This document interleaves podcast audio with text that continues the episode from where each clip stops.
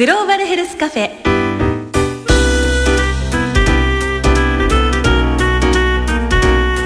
この番組は生きる力を共に作る NCGM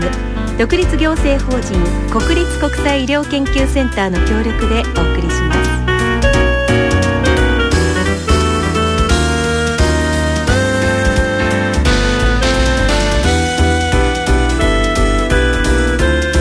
お元気ですか？グローバルヘルスカフェ勝木陽子です。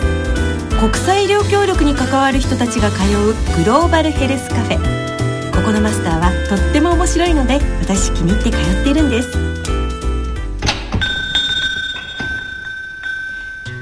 ねえねえマスター。この間身内が病気になってしまったんで病院に行ってお医者さんから説明を受けたの。最近日本の病院って患者さんとか家族への対応が昔より親切だよね。うんそうね、うん、まあでもそれはね、うん、日本だけじゃなくて途上国でも同じなんだ。あそうなんだ。うんそうそう。ああそこにいるね彼。ラオスで長いこと病院でサービス改善のために活動してきたんだけど、うん、えー、彼は小児科医の岡林さんっていうんだ。紹介するよ。サバイディサバイディボーえラオスの人ですか？いえ日本人ですサバイディっていうのは、うん、あの日本語でこんにちはっていう意味になりますね。あそうなんですか。グローバルヘルスカフェ。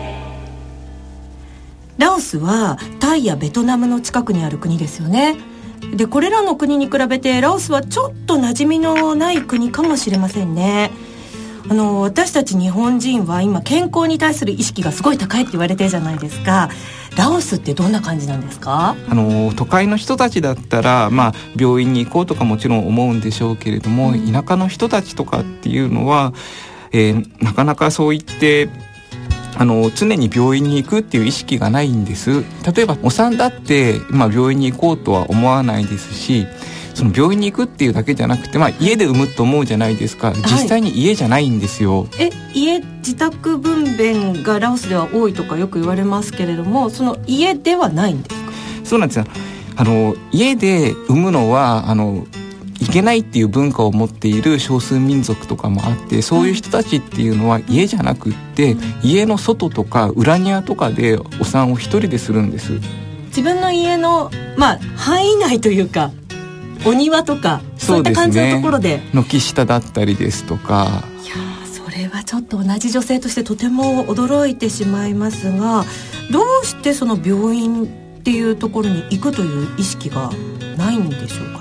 どうしてもあの普段病院に行き慣れてなかったり田舎の人だったりとかするので、うん、まあ、どうしてもあの行った時に病院の人たちから存在に扱われてしまうっていうかあの格好が汚かったりとかあるいは少数民族の人ですとあの言葉が通じないっていうことで病院の人から本当に丁寧に扱ってもらえない。ってこともあるしひどい場合ですとようやく山一つ越えて2日3日かけて病院にたどり着いても病院に誰も人がいないってせっかく来たのに何もしてもらえないっていうこともあるんですよ。なるほどねその病院に来てもらえるようにするために岡林さんは活動していたわけですね。そうですね。なかなかそう言って自分の健康を良くしようと思ってくれないような人たちがせっかく病院に来たのにそこに来て嫌な思いをして帰ってしまう、うん、でも、まあ、あんなところ行かなくていいやって思ってしまうのはなんかとても悲しいのでやっぱりもっと病院自体が良くなって、うん、あの患者さんたちが行きたいなって思えるような病院にしていけたらいいなと思って活動してきました。それは技術を良くするとかなんか最新の機械を入れるとかそういうことですか？あもちろんそういったことも必要なんですけれども、うん、えーと、さっきお話ししたようにですねやっぱりお医者さんですとか、うん、看護師さんたちに冷たくされたりとか、うん、あるいは行っても誰もいない本当に医療技術以前のところの問題も多いので、まあ、医療技術を伝えるっていうことも一つの方法なんですけれどもそれだけじゃなくってやっぱりその患者さんがあの行きたくなると思うような医療スタッフが優しくいい病院にしたいと思って活動してきました。ほど具体的にはどんなことをされたんでしょうか？まずですね本当日本じゃ考えられないんですけれども、ええ、病院の開いてる時間に行って人が誰もいないっていうことがラオスの病院ではよくあったんですよ。すごいですねそれね。例えばあのお昼休みになったらもうみんな家にあのお昼を食べに行ってしまって誰も残っていないとかあ。るいは夕方とかも誰が夜の当番だっていうのがはっきりしていないのでみんなで帰っちゃって誰も残っていないとかそういったことがありました。それをどういうふうに改善していったんでしょう簡単なことなんですけれども、まあ、勤務表を作るところから始めました、はい、勤務表を作るとやはりそれは変わっていくものが？そうですね。ラオスの人たちっていうのは基本的にあの日本人と一緒で真面目なので自分がいつ当番でいつ働かなくちゃいけないのかっていうのがきちんとしていればちゃんと働くんですよね。最初は岡林さんが作ったんですかあいえいえそれはもうあの病院の人のそのスタッフの人たちがあのじゃあどうしたらいいんだろうって考えてそうだ誰がいつ働けばいいのかっていうのを決めておけばいいんだっていう話になって作り始めました。なるほどね。他にはどんなことをなさったんでしょうか？例えばあの病院に行った時にですね病院の人たちもあの患者さんと同じ普段着しか着ていないんですよね、うそうすると患者さんが来ても一体誰がスタッフか分かんなくて誰に声をかけていいとか分からないということがよくありました。なのでまあ病院に行った時にじゃあ誰がスタッフだかまず分かるようにしましょうというようなアイデアも出てきましたね。はいそれはどんな風に？まあそれ日本と一緒ですね。じゃあ白衣着てればいいんじゃないかっていう話にはなりました。なるほど。白衣ってそういうためにもあるんですね。そうですね。ただねそんなにね簡単な話じゃないんですよ。そうなんですか。ラオスの病院ってそのお医者さんとか看護師さんが着る白衣を買うお金がない病院もあるんですね、はい、これ白衣がないとなったらどうしたらいいんだろう？その時に ああいえいえ その時に現地のお医者さんから出てきたアイデアはじゃあまあ白衣は買えないけれども名札を作ろうというアイデアが出てきました。名札を作る。それなら紙があればできますよね。そうですね。えー、そしてどうなったんでしょうか？あそしてあまあ名札をつけるようにして、まあ、白衣は着れませんけれどもね。でもそれでやっぱりあの誰がスタッフだか分かるようになったっていうことでしたね。なるほど。こういったなんて言うんでしょうその本当に一つ一つの活動は小さい活動なんですけれどもそれが一つ一つ積み重なっていてどうなっていったその他にもいろいろあるんですね。例えばあの病院が本当に汚かったんですよ。ですのであのゴミ箱を置くようにしたとか、うん、あるいは毎日掃除をするようにしたとか、うん、まあ、そういった活動もあったりですとか例えばあとさっき言ったように病院に行った時にあの誰に話しかけていいかわからないっていうのと一緒でまずどこに行ったらいいのかわからないっていうこともあるんですね。ですのであのまず受付を作るですとかそういった活動もしました。なるほど。そうのを一つ一つその岡林さんが指示するのではなくてどういった形でそのなんていうんですよそのラオスの医療スタッフの方たちは考えていくようになるんですか基本的にはラオスの人たちが考えて自分たちでできる活動をということで、えー、とやってきてるんですけどもちろんそのもう一人だけからのアイデアで全てできるわけではないので、うん、いろんな病院の人たちを集めて一緒に話し合ってもらったんですよね。なるほどなるほどいろんな病院の人たちを一堂に集めてこうじゃあどうしたらいいかっていうのをみんなで話し合いましょうと。でそうすると、まあ、あの自分たちの病院ではこういうふうにやろうと思ってあそのアイデアいいねってうちの病院でもできるねっていうことで、まあ、あのいろんなアイデアを持ち寄って同じような状況の病院多いですからいろんな病院でまたやったりというようなことをしていましたね。そういうあのワークショップのようなそういう活動を受けた医療スタッフの人たちからどんな感想をいただいたりします？医療スタッフの方から言われるのはすごく自分の病院が働きやすくなったって言ってましたね。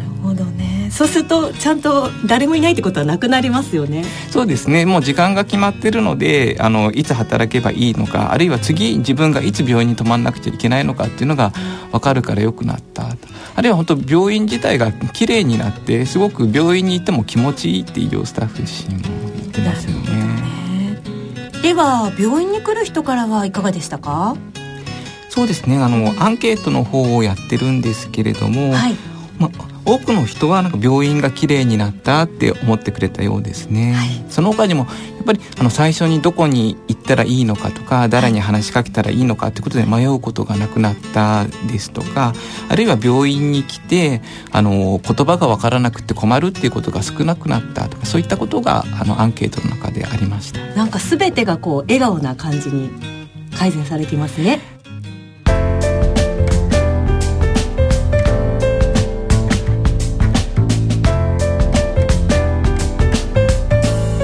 グローバルヘルスカフェ。この活動って何年ぐらいで根付いてきたりとかしたんですか？いやもうね最初はね大変でした。もう本当にやっぱり病院を良くするサービス良くするもう患者さんが来ないのはもう自分たちの技術がないからだって言い張るんですよ。ああなるほど。じゃあもうとにかく岡林さん技術を教えてくれとそうですね。まあ技術を教えてくれっていうこともそうですしやっぱり何かの機械買ってくれだとか、病院建て直してくれですとかそんなことばっかり言われましたね。えー、それをどういうふうにあの頑張ってそのおもてなしというんでしょうかそのサービスを良くするっていうところに持っていったんでしょうか？もうこれ本当にもう根気ですよね。せっかくあのそういう機会を入れてもほら患者さん来なかったらどうしようもないでしょうっていうことを話し合って、うん、じゃあ本当に来てもらうためにはどうしたらいいの？っていうことをもう繰り返し繰り返し話してきましたね。なるほど。だからさっきみたいにラオス語がすごい得意になったんですね。そうですね。ラオス語も大切ですよね。そうするとすごくあのラオスの人たちがポロっていう本音がわかるので。だからすごくあの馴染んだんじゃないかなと。そうですね。だんだん思考回路もラオス人っぽくなってくるんですよね長い地道な活動がこういうふうにつながっていくんですね。なんかこう一番嬉しかった変化とかそのラオスの自分がやってこんなに楽しかったとかこんなに素晴らしいことが起こったみたいなそういう印象に残った変化っていうのはありますか？そうですこの病院を良くする活動に関してはまあ本当自主性に任せて自分たちがアイデアを出してこんなことをやりますっていう活動だったんですけど病院に行くと今度こんなことやり始めたから見てくれとかって言って紹介してくれたりですとかあの今度これだけだと患者さんにとって分かりにくかったからあのこういうようなポスターを作ったんですがこれを見てってくれとかねそういったことをあのラオスの方から言ってくれるようになってきたんですよね。自分で工夫してどんどん改善していくどんどん良くしていくっていう心が根付いていく。そうですね。それが行きたくなる病院っていうことですね。そうですね。